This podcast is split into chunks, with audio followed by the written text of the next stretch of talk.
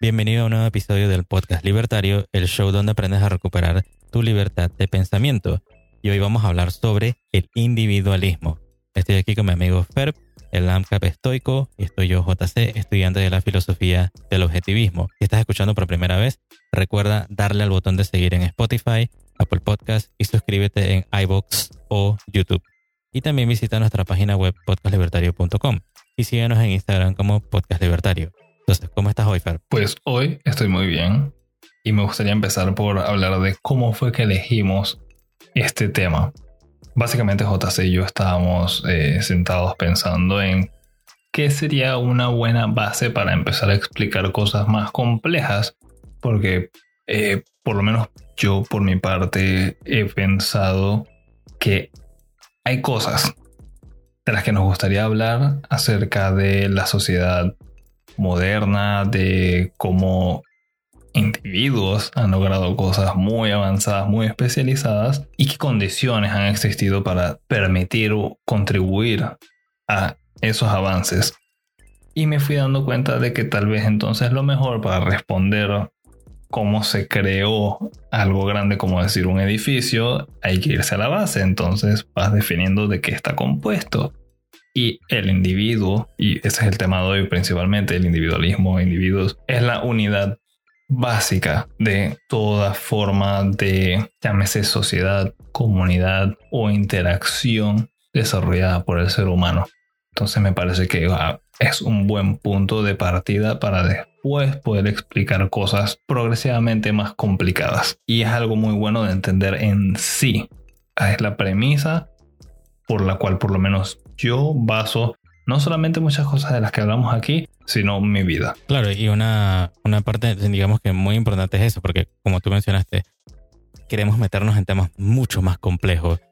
Queremos hablar de la mente del individuo, queremos ver eh, en el futuro grandes inventores, individualistas que lograron mucho, queremos ver filósofos, queremos ver científicos, o sea, queremos ver tantas cosas que queremos desarrollar, pero obviamente no podemos irnos de una vez a todo eso, tenemos que empezar por un principio. Y por, ese, eh, por eso lo que vamos a hablar hoy es el principio del individualismo. ¿Qué es esto? ¿De dónde surge? ¿De dónde surge esta palabra? Y al final, ¿por qué es importante el individualismo? Estos básicamente son los tres, las tres cosas o los tres puntos que vamos a desarrollar hoy. Entonces, eh, ¿te parece ese inicio, Joffer? Sí, adelante.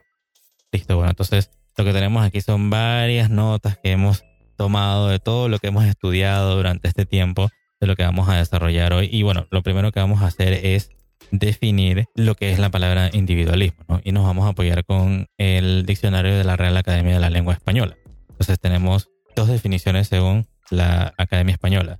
Individualismo, la número uno, es tendencia a pensar y obrar con independencia de los demás o sin sujetarse a normas generales. Y la definición dos es tendencia filosófica que defiende la autonomía y supremacía de los derechos del individuo frente a los de la sociedad y el Estado. A mí me gusta más la segunda. No sé cuál te gusta a ti más, Fer. Definitivamente la segunda. Como narcocapitalista, me agrada cómo termina esa definición. Perfecto. Bueno, entonces tenemos aquí como un pequeño parrafito que es lo que queremos como dejarles y que vamos a tratar de interpretar de alguna manera, ¿no? Entonces el párrafo abre de la siguiente forma.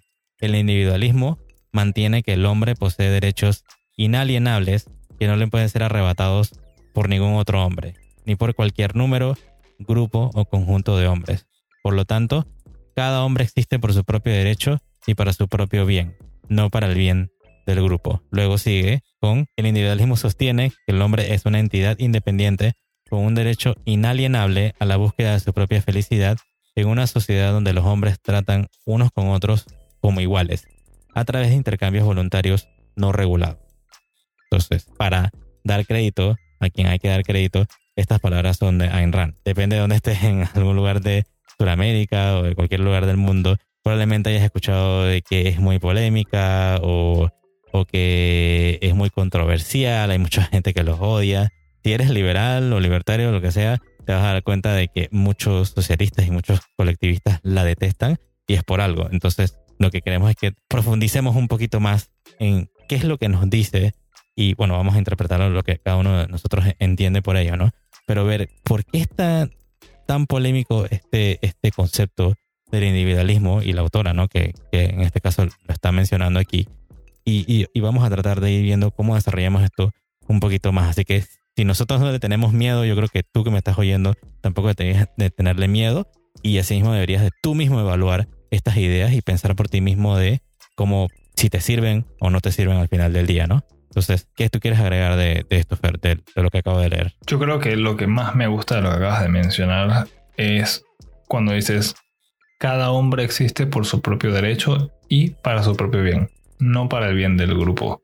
Es algo que vamos a ir desarrollando más adelante, pero igual me gustaría hablar un poquito más de eso. Y yo creo que para mí esto es muy bonito y, tal vez no debería decir solamente para mí, para otras personas tal vez se van a dar cuenta de que es bueno para ustedes también.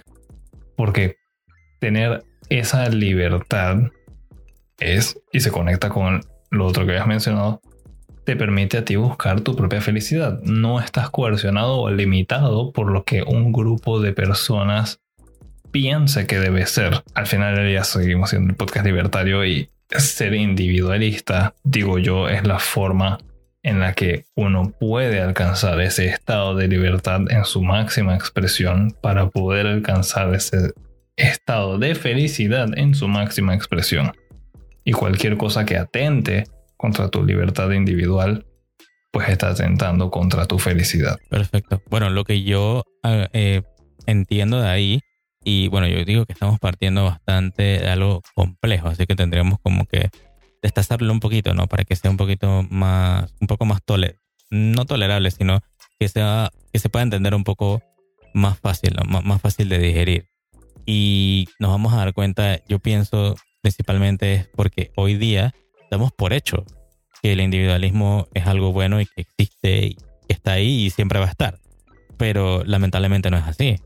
Si nosotros nos vamos atrás en la historia y si te tomo a ti que me estás oyendo como un individuo que vives ahorita mismo, asumo, que podría asumir en un país libre a medianamente libre, como nosotros, por ejemplo, eh, si nosotros te agarramos así y te llevamos en el pasado a una civilización, no sé, digamos la azteca o alguna de, estas que, hacían sacrificios a los dioses. algunos bárbaros, tal vez. o bárbaros.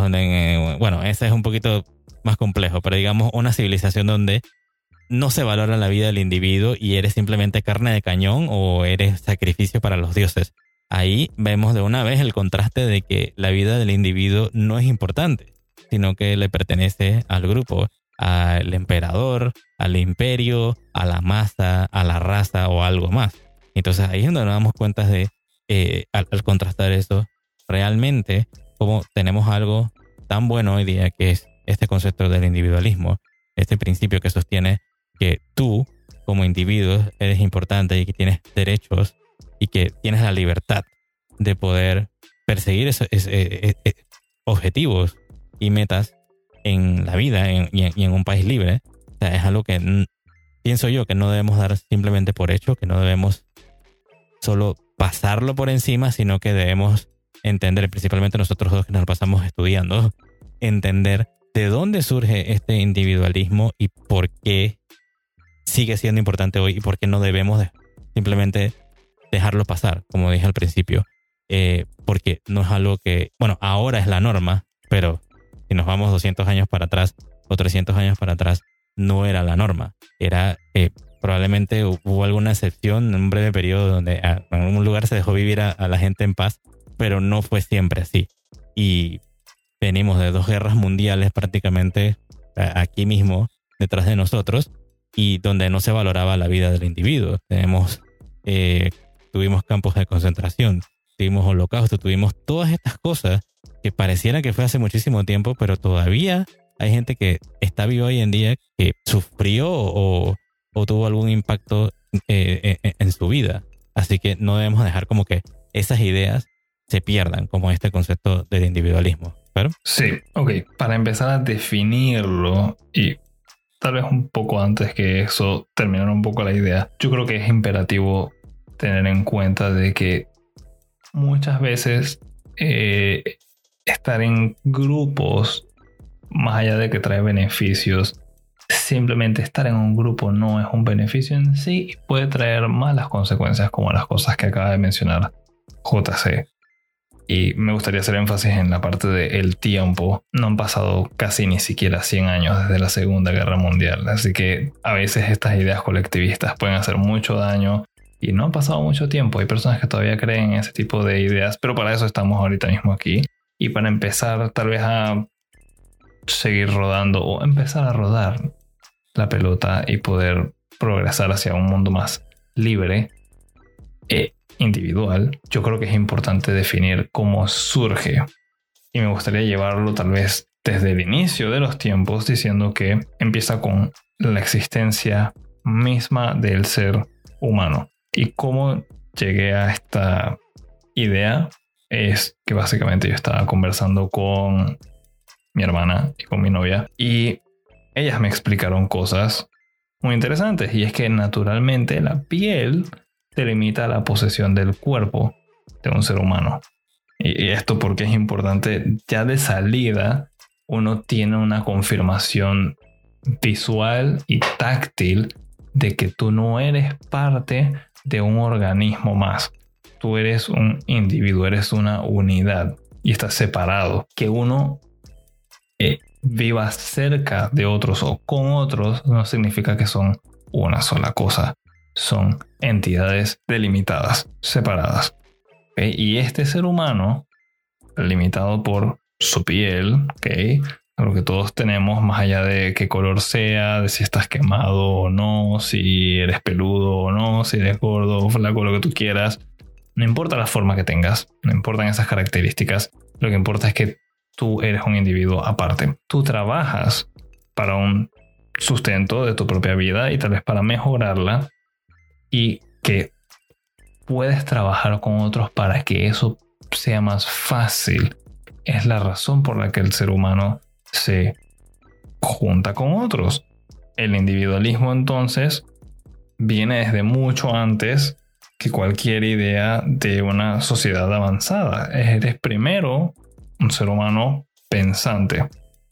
Una vez te limitas esos alcances por medio de reglas de convivencia, es que se puede vivir apropiadamente en comunidad. Entonces ya de salida quiero ir dejando en claro de que el individualismo surge como una premisa, un principio, una base o la piedra angular, como uno le quiera llamar, para todo lo demás que viene con la vida en conjunto de seres humanos o grupos. O sea, necesitas definir ese. Así como la célula es eh, la unidad más pequeña unitaria de vida, bueno, el ser humano es la unidad de todo lo que hace el ser humano. Uno, nada más. Sí, perfecto. Bueno, nos vamos, creo que diría al punto número dos, que es cómo surge el individualismo. Y, me encantó esto que, mencionaste, ¿no? Del individuo pensante. Eh, porque es a través de eso, a través del, uso de la mente, el uso de la razón, en el cual se puede llegar desde el individuo, desde el individuo en el individualismo hasta una sociedad científica o una civilización científica de hoy en día. Es desde ahí de donde tenemos que partir de, este individualismo, ¿no? Y, que individualismo significa simplemente estar en una montaña, ser un, ermitaño o un monje tibetano, una cosa por allá, toda eh, lejos, sino que eh, básicamente es vivir para ti mismo, eh, en un, individuo que vive para sí mismo y eso significa de que no va a ser lo mismo de que tú vayas, eh, porque me enredé en la idea. Bueno, básicamente el individualismo no, no, significa de que tú vayas a ser un monje ermitaño o un tipo en una montaña, eh, porque vivir para ti mismo no es lo mismo que vivir eh, simplemente por ti mismo. O sea, no es, no es que ahora yo voy a tener que hacer mis propias herramientas en mi propia casa y mis propias cosas. Tal vez haya gente que tenga esa, esa fantasía, pero bueno, en mi caso no. Yo sí que me encanta vivir en, en, una civilización científica con acceso a Internet, con todas las cosas que tenemos hoy en día. Y pero para poder llegar ahí tenemos que, empezar por el principio este del individualismo, ¿no? Así que para que tengan esa mente de que cuando hablamos de un individualista, de un ser individualista, no es un ermitaño. No es, no es un, un, tipo que, que quiere, no es un lobo solitario, un tipo que se cree que va a hacer todo por, sí mismo y llegar a, tener todo lo que tenemos hoy en día, porque no es así. Entonces, a, mí, a mí me gustaría agregar una anécdota personal respecto a eso que acabas de mencionar, JC. Y es que hace un tiempo, y para los que me están escuchando, JC también estuvo presente en esta conversación, yo había dado un argumento similar en el que yo decía, pues me siento frustrado de que no me permitan ponte a hacer cosas que quiero hacer, no me permiten tener las armas que quisiera tener, no me permiten empezar negocios como quisiera hacerlo. Y la justificación que me da una persona es, bueno, eso es lo que significa vivir eh, como ser humano, es la forma en la que tenemos que hacerlo, porque el ser humano es un ser de sociedad y las formas en las que tú tal vez quisieras vivir tendrías que irte muy lejos. Entonces para eso no ibas acá. Y yo le respondo, ok, bueno, dale, te sigo el juego. Digamos que entonces me voy.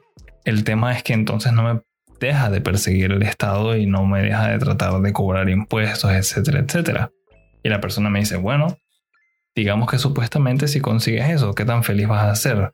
Eventualmente vas a tener que regresar a la sociedad para comerciar y conseguir tal vez balas para tu escopeta usas para cazar. Y ahí es cuando empiezan a separarse tal vez los argumentos de el peso importante de la conversación. Y más que nada recalcar lo último que dijo JC acerca de que el individualismo no significa ser un ermitaño. Que no me guste convivir con todos no significa que no me guste convivir con algunos. Yo creo que eso es lo bonito de vivir en libertad y en comunidades bien abiertas y pacíficas en las que uno puede elegir con quiénes comerciar, con quiénes entrar en eh, contratos de asociación y con quiénes no. Entonces, yo sí no soy tanto de la ciudad, por lo general eh, vivo en una y todo, pero por lo general eh, a través del tiempo he ido pensando que tal vez vivir más lejos sea ideal y es algo que a mí personalmente me gusta, pero no significa que no quieras eh, socializar con otras personas o comerciar con otras personas. Así que no estamos tratando de buscar un extremo en el que decir que todo por el grupo o todo por uno solo y que el resto en español se jodan o, exacto. Yo creo que es importante encontrar un balance en las cosas donde hay el mayor beneficio y si se pueden eliminar eh, pues todas las cosas malas que así sea. Y entonces, bueno, vamos a, otra parte que es de cómo surge el, individualismo, así que vamos a tocar eh, rapidito de dónde surge este término, ¿no? Eh, yo investigando y leyendo un poco, eh, me topo con la idea de que lastimosamente fue acuñado por los enemigos del mismo. Pareciera como que hay una tendencia en el que los enemigos son los primeros que se les ocurre un término para, para entonces tirarle tierra, ¿no? Como para atacarlo. Y bueno, el individualismo fue básicamente usado por primera vez por, lamentablemente, los primeros socialistas. Eh, por un grupo llamado los Owenitas, Owenitas eh, que básicamente eran los seguidores de un eh, tipo socialista utópico que se llamaba Robert Owen. probablemente muchos de los que nos escuchan estén familiarizados, pero bueno, de todas maneras le va a quedar la idea ¿no? de, estos, de estos colectivistas, de estos Owenitas. Entonces, este Robert Owen lo que hizo es que estaba metido en la industria textil en Bretaña y básicamente hizo fortuna en esta industria textil. Así que él quiso venir a fundar una comunidad utópica en New Harmony, Indiana, una, una sociedad utópica socialista que al final, como toda comuna socialista, fracasa cuando se acaba el dinero, ¿no? Así que para que sepan de que, bueno, el término viene lastimosamente del lado enemigo, por decirlo así, ¿no?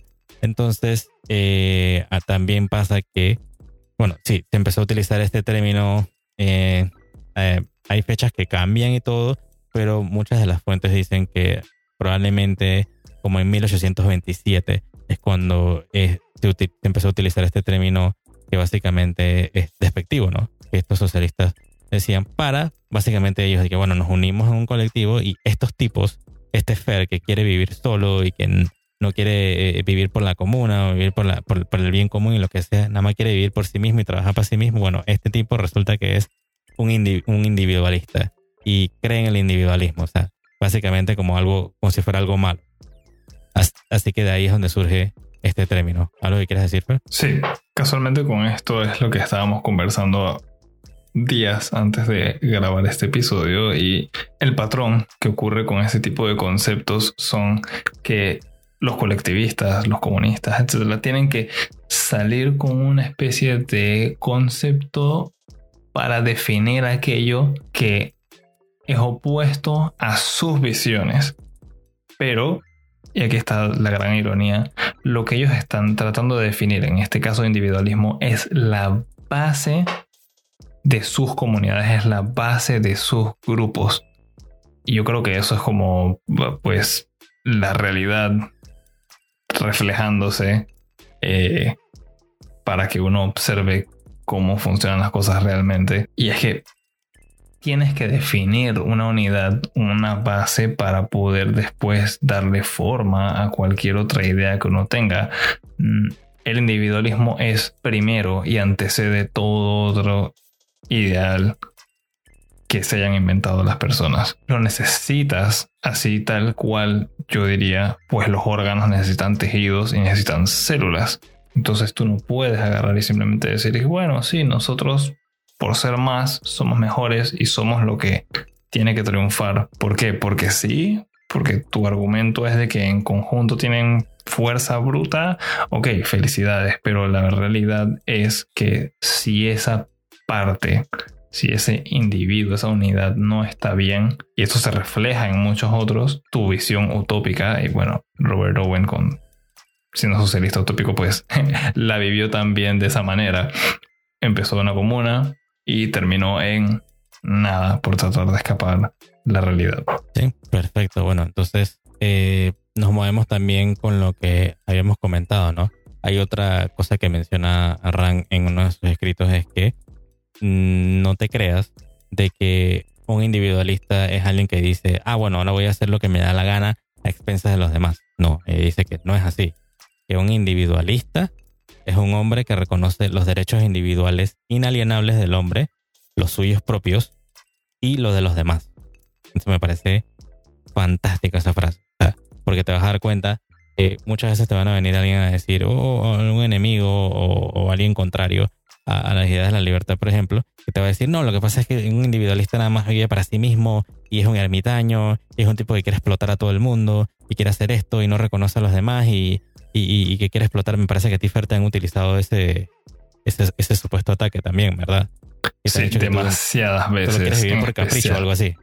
En especial por... Uh, eh, eh, la verdad, sí, en especial por el tema de pues proclamarme como anarcocapitalista. Cuando las personas eh, escuchan ese término, su reacción es, oh, wow, significa tú quieres que todo sea por ahí, unos locos quemando eh, las tiendas y todo el mundo haciendo lo que le da la gana y armas por todos lados. Y la realidad es totalmente opuesta a lo que mencionan. Yo la verdad, o sea, el nombre no sé muy bien de dónde habrán pensado que decir anarco tal vez porque está muy asociado con otros grupos que sí hacen violencia, pero la realidad es que ese término principalmente significa falto de una autoridad o falto, yo especifico una autoridad centralizada. No implica que esté libre de morales.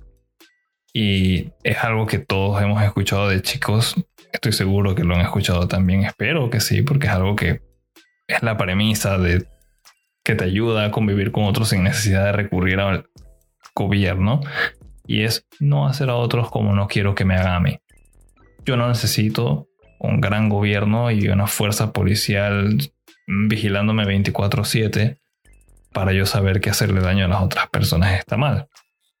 Es simplemente utilizar la razón y esa frase que les, les han contado a todos, me atrevería a decir que a todos desde chicos, lo resume perfectamente bien. Uno como individuo tiene la capacidad de convivir pacíficamente con otros sin necesidad de que haya alguna especie de, autoridad o colectivo vigilándote. No hacer otros como no quiero que me hagan a mí. No me gusta que me roben, así que yo no voy a robar. No me gusta que me golpeen, así que yo no voy a golpear.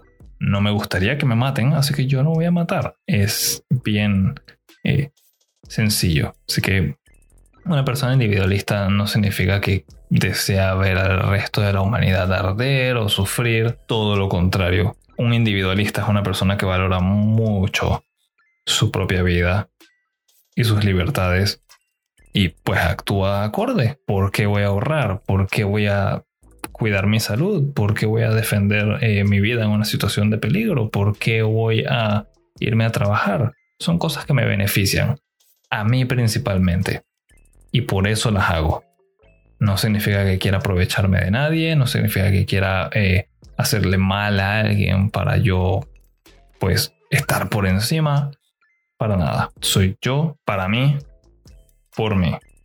Que el resto sea libre de hacer lo que desean también. Bueno, yo ahí sí, eh, creo que después de más de 100 episodios, mm, no, no hemos hecho creo que esa aclaración, pero aclaración de mi lado, yo no soy anarcocapitalista, yo soy defensor del capitalismo laissez-faire, donde existe un, gobierno que tiene un rol legítimo, que simplemente es el de la protección de los derechos individuales, más nada. Por si acaso el que me esté oyendo hoy piense que están hablando dos anarquistas o algo por el estilo, no.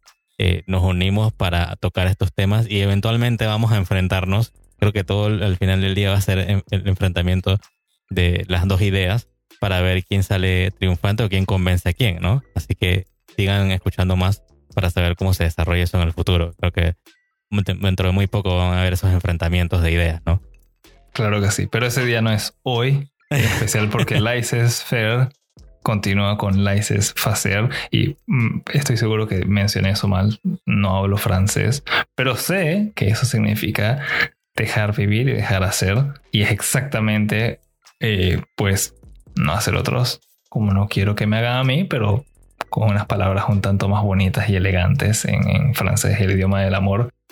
Así que creo que en esa parte estamos muy, muy de acuerdo. Y pues como JC lo que va a decir, tal vez no compartimos otras opiniones, pero en eso sí estamos de acuerdo, en el que la libertad es lo mejor. Y que haya esa posibilidad de que un individuo se desarrolle por su cuenta y para su beneficio es la mejor manera de vivir en contraste después de alguna especie de colectivo coercitivo. Perfecto, bueno, y vamos entonces a terminar el punto número 3. ¿Por qué es importante el individualismo? Y creo que aquí tú tenías algo bastante para decir, ¿verdad? Eso es correcto. Y es que esto es un abstracto de. abstracto extracto de un escrito que me ha compartido JC de Ayn Rand, que poco a poco la he ido leyendo un poco más, pero definitivamente él es el eh, maestro de todo lo que respecta a esta gran escritora.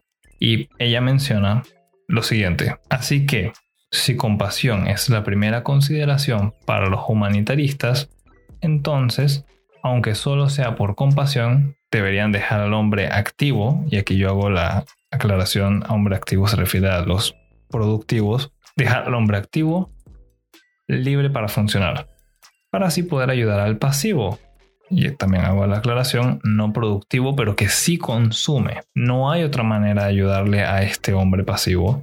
Los activos, sin embargo, son exterminados en una sociedad colectivista. Cuando se aplica en la, práctica, un principio que no reconoce ni la moralidad ni los derechos individuales no puede resultar en nada más que brutalidad. Y yo hago el anexo de que lo que no es bueno para la abeja no puede ser bueno para la colmena. Ok, y explicar todo esto. ¿Qué significa que es eso del hombre activo productivo o el hombre pasivo no productivo pero sí consumista? Ya estamos en el tercer punto en el que estamos tratando de decir por qué es importante el individualismo. Y ya lo voy a llevar un poquito más a materia.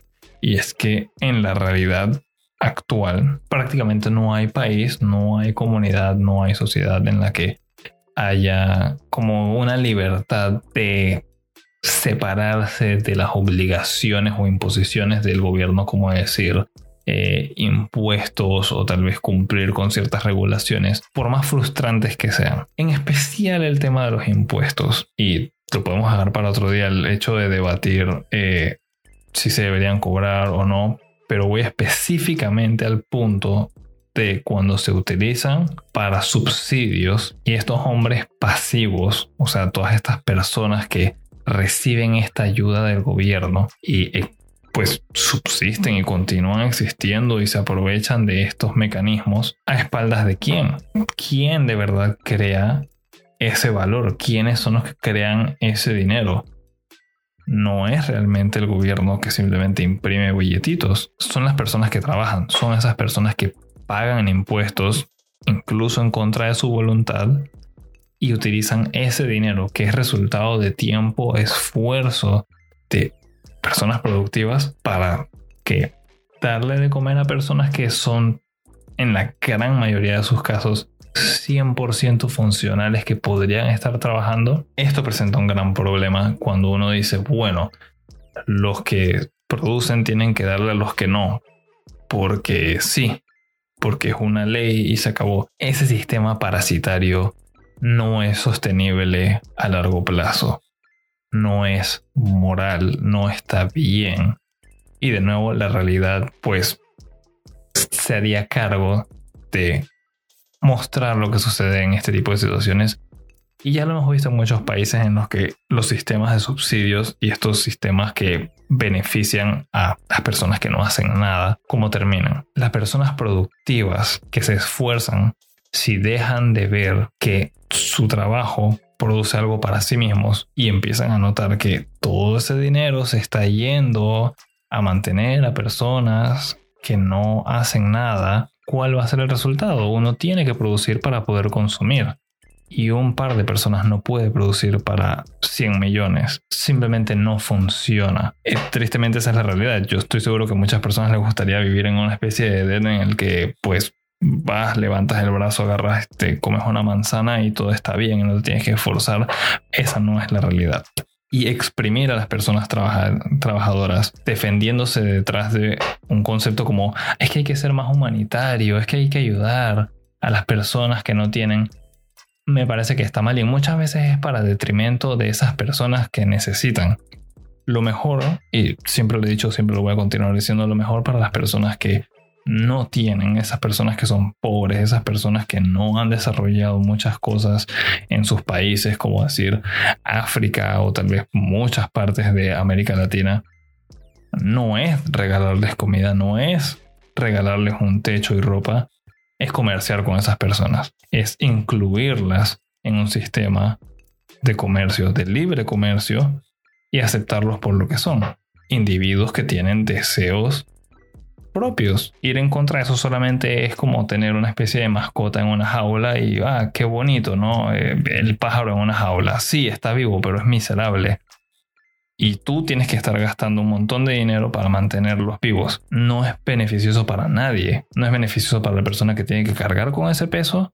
Y tampoco es beneficioso para la persona que estás limitando a simplemente ser una especie de mascota que tal vez en el peor de los casos simplemente te pida más y más y más a tal punto que deja de ser una persona funcional capaz de convivir con otros. Creo que me salió un poco, estaba regresando a los primeros episodios de, de, Rants, pero quería dejar eso bien concreto, en el que el sistema colectivista, en contraste con este sistema individual de personas libres, unidades, es decir, un yo, Ferb, que trabaja quiere tener sus cosas, me gusta tener distintas cosas, me gusta la tecnología, me gustan los autos, me gustan las armas, me gusta el whisky, el muy buen whisky y los pretzels, no me siento cómodo. Y nadie más se siente cómodo teniendo parte de sus ganancias arrebatadas con la justificación de que, pero ¿qué pasa con los demás? Los demás pueden producir por su cuenta, siempre. Si de verdad no pueden, estoy seguro que hay muchas personas que van a ser más que felices de ayudarles eh, con consentimiento y en libertad. Yo sería uno de esos, es más, soy uno de esos en muchas ocasiones, eh, sin necesidad de coerción. Un sistema que pone al individuo libre como una especie de enemigo o monstruo no es un sistema sostenible, no es un sistema moral, es más, es un sistema que va a terminar en su autodestrucción. Bueno, creo que te falta a ti un poquito más de desarrollar al final, pero yo quiero continuar una parte sobre que nos hagamos la pregunta que nos hace Ran aquí. ¿Qué es lo primario en el desarrollo de un hombre? ¿La sociedad o su propia mente? Obviamente, su propia mente es primordial, responde ella. ¿Qué quiere decir esto? Que la sociedad, que simplemente al final del día es un conjunto de individuos, no puede obligarte a nada. No puede decirte qué pensar, ni qué hacer, ni trabajar de qué, ni cómo vivir tu vida. La sociedad simplemente es un montón de individuos que nos juntamos y simplemente decidimos convivir. Pero para poder que podamos hacer esa convivencia necesitamos reglas. Al final necesitamos leyes. Yo creo que es algo que, que los anarquistas no soportan. Pero necesitamos de la misma para poder eh, vivir en ello, ¿no? Y para poder reconocer que la vida del individuo, que el individuo es libre para pensar, para trabajar, para vivir, para producir, para tener una vida plena, necesitamos de algo. ¿Por qué? Porque si digamos que nos vamos a, pongamos, por ponerlo peor, un ejemplo, una democracia pura. Estamos en un territorio y hay una comunidad y es de una democracia pura. Manda la mayoría. Entonces, ¿qué pasa si la mayoría votamos por eh, matar a Fer? Eh, resulta que está bien, la mayoría votó y la mayoría es la que dice y resulta que todos decimos que es así. Pero los que votaron en contra dijeron, no, eso está mal. Y, Fer ni siquiera tiene, tiene voz ni voto en ello. sería una sociedad totalmente inmoral. ¿Cómo podemos entonces hacer de que la mayoría no vaya a comerse a la minoría, no vaya a, destruir a, un individuo, que es la, la mayor minoría que existe, ¿no? Entonces, lo que hacemos es que creamos el concepto de los derechos individuales. Es la única forma que tenemos para proteger a cada individuo del siguiente, ¿no? O de esta democracia pura que puse como un ejemplo de que vayan a votar. Porque si fuera así, entonces, ¿cómo, cómo vives? Tendrías que decir, bueno, que quiero trabajar, pero, ah, la mayoría tiene que decidir mi trabajo. ¿Cuándo terminamos entonces de, de hacer estas votaciones? Es algo totalmente inviable. Tú como individuo debes ser libre para poder sobrevivir. Así de simple. Entonces, por eso al final inventamos esto. Y estos derechos individuales los inventamos eh, gracias a la naturaleza del hombre, del, del ser humano. Y esa naturaleza es de que somos seres racionales. Así que esos derechos individuales van a surgir o van a aparecer de esa naturaleza. Por eso es que existen, porque necesitamos sobrevivir. Y ese tema de la, de la mente del individuo lo vamos a tratar en episodios más adelante. Vamos a profundizar bastante en el tema. Así que no se preocupen, lo estamos tocando nada más por encima. Y algo de lo último que nos dice Rana en el escrito que estamos eh, tocando sobre individualismo es que el hombre gana enormes valores tratando con otros hombres. Vivir en una sociedad humana es la forma de vida apropiada para él, pero solamente bajo ciertas condiciones. Las condiciones las vamos a tratar más adelante. Sí, aquí es donde a mí me gustaría entonces agregar también una cita de Rand y es la siguiente. El hombre no es un lobo solitario ni tampoco es un animal social. Y esto es algo que han escuchado muchas veces, estoy seguro que sí, el ser humano es un animal social. No. Y Rand argumenta algo que yo nunca había pensado, pero me ha hecho todo el sentido. Y dice, es un animal contractual tiene que planificar su vida a largo plazo, tomar sus propias decisiones y tratar con otros hombres a través de acuerdos voluntarios. Y tiene que poder depender de que los otros cumplan los compromisos que han asumido. Esto para mí ha sido una de las mejores revelaciones de la naturaleza del ser humano y yo lo conecto con muchas cosas de mi diario vivir. Eh, trabajo en finanzas, entonces básicamente todo lo que se ve ahí todos los días, todo el tiempo, acciones y bonos, no son nada más que contratos y títulos de propiedad. Así que ver que esto tiene una base en pues la naturaleza del ser humano me ayuda a comprender un poco más porque es que este tipo de instrumentos tienen tanto éxito.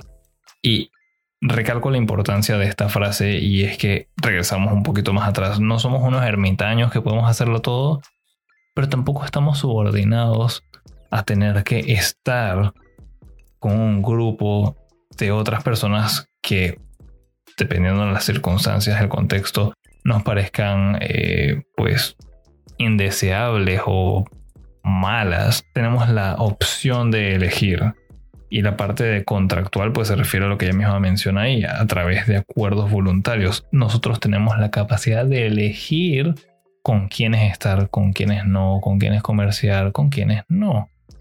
¿Cómo nos desarrollamos? No es el, no es, no es, no es el ambiente, no son otras personas las que hacen nuestras decisiones. Pueden influenciar sobre ellas, a veces esa influencia puede ser muy grande, pero al final del día somos nosotros como individuos los que tenemos la última palabra para decidir qué hacer con nuestras vidas. Eso es una gran responsabilidad pero hay que aceptarla y hay que tomarla constantemente. Todos los días uno está tomando esas decisiones. Sí, esa frase de, que es un animal contractual me parece maravillosa cuando la vi. Yo tengo, digamos que tres años estudiándola estudiando su trabajo y nunca me había topado con esa, con esa frase. todavía hoy en día sigo descubriendo muchísimas cosas. No me he leído todo por completo, toda su obra. Eh, he leído bastante, pero es como bastante satisfactorio cuando te topas con con principios así que te ayudan muchísimo a entender eh, cosas mucho más amplias, ¿no? Esto de que, de que es un animal contractual.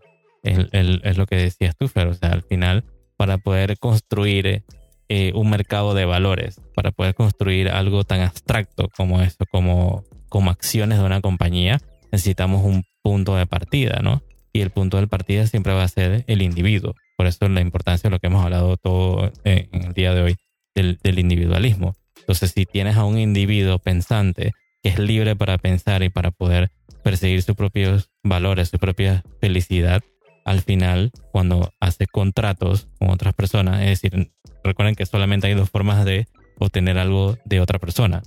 Usando la fuerza, que es inmoral, te doy un, palazo en la cabeza para quitarte algo. Una, una sociedad basada en eso no va a llegar muy lejos. Así que lo único que nos queda es ser racionales y tratar con otros con acuerdos voluntarios. En este caso, como dice Ran, con contratos, al ser un animal contractual. Es decir, que yo hago un contrato con Fer, bueno, yo te pago tanto y tú haces tal cosa. Que muchos de, los enemigos de la libertad dicen que eso es explotación, de eso hablaremos algún día, pero me parece totalmente ridículo porque simplemente es acuerdo entre dos personas adultas, te pago algo y tú haces algo. Eso es todo. Ese es todo lo que se basa el, el, individualismo al final. Y son simplemente dos individuos en, igualdad de condiciones que sacan mutuo beneficio de esa relación contractual, ¿no?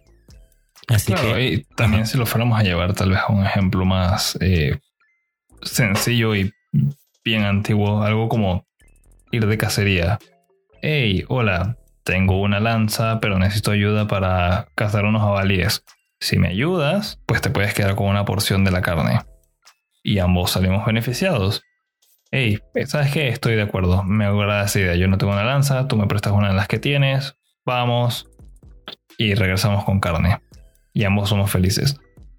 No tiene que ser, no se vayan a imaginar tal vez un documento todo complicado. Simplemente acuerdos de palabra, voz, eh, son suficientes. Claro, ya después cuando llegamos a una civilización científica, que es lo que hemos estado tocando hoy, ya vamos a crear eh, contratos, contratos digitales y un montón de leyes que protegen esa relación contractual, ¿no? Que como hemos dicho también hoy, vamos a tratar en muchos otros episodios que vengan más adelante todos estos conceptos más complejos, ¿no?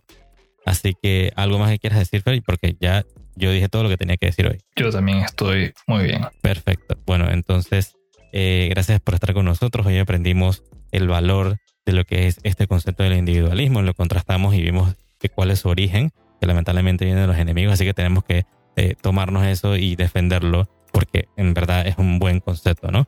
Así que si es tu primera vez aquí, dale al botón de seguir en Spotify, Apple Podcast o YouTube y síguenos en Instagram como Podcast Libertario. Además, puedes entrar a nuestra página de internet podcastlibertario.com para enviar tus preguntas y ponerte en contacto con nosotros. En el próximo episodio tendremos un nuevo Destazando Libros, vamos a tener también nuevos formatos o formatos un poquito diferentes. Y por último, comparte este episodio con tus amigos y familiares y recuerda, tenemos una cultura por salvar. También recuerda que el individualismo es el principio de la libertad y que solo así puedes dedicarte a la búsqueda de tu felicidad. Nos escuchamos en la próxima.